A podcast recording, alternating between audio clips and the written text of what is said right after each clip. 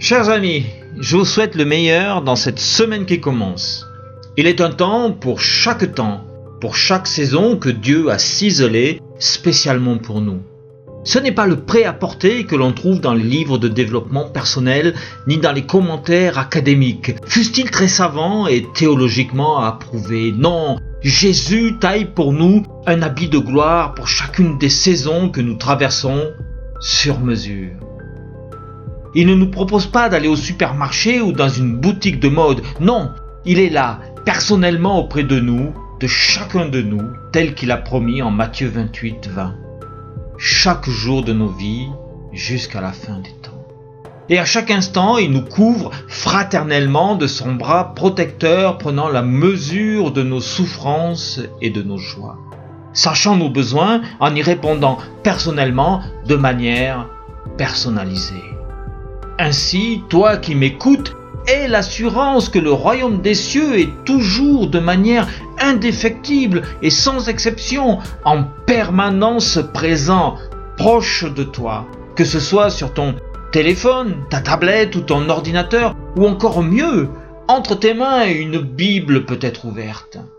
C'est une chance qu'il y a à peine vingt ans, personne ne pouvait espérer, et l'espérance du royaume se résumait alors à l'étude du livre en papier.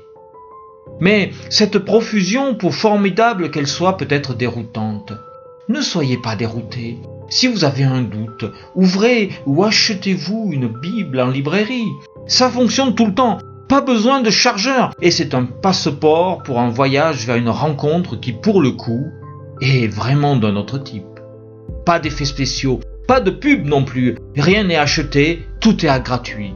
Et tu trouveras sûrement la joie, la félicité, le sentiment et le sens du pardon, la compassion, l'amour et la compréhension de Dieu seront au rendez-vous avec l'assurance que ton espérance dans la parole de Jésus t'est accordée. Et lorsque nous nous serons accordés nous-mêmes d'accepter ce cadeau qui n'attend pas Noël pour être offert et reçu, alors, comme Paul, renouvelés dans notre foi et confirmés dans nos interrogations à propos de ce Jésus et de son évangile, à propos de la bonne nouvelle du salut éternel donné à l'humanité, alors oui, j'en suis convaincu, comme l'apôtre Paul, nous pourrons exprimer au monde, à nos amis, collègues et familles, le vif désir de leur annoncer l'Évangile, sa puissance et sa justice, là où ils se trouvent dans leur cœur.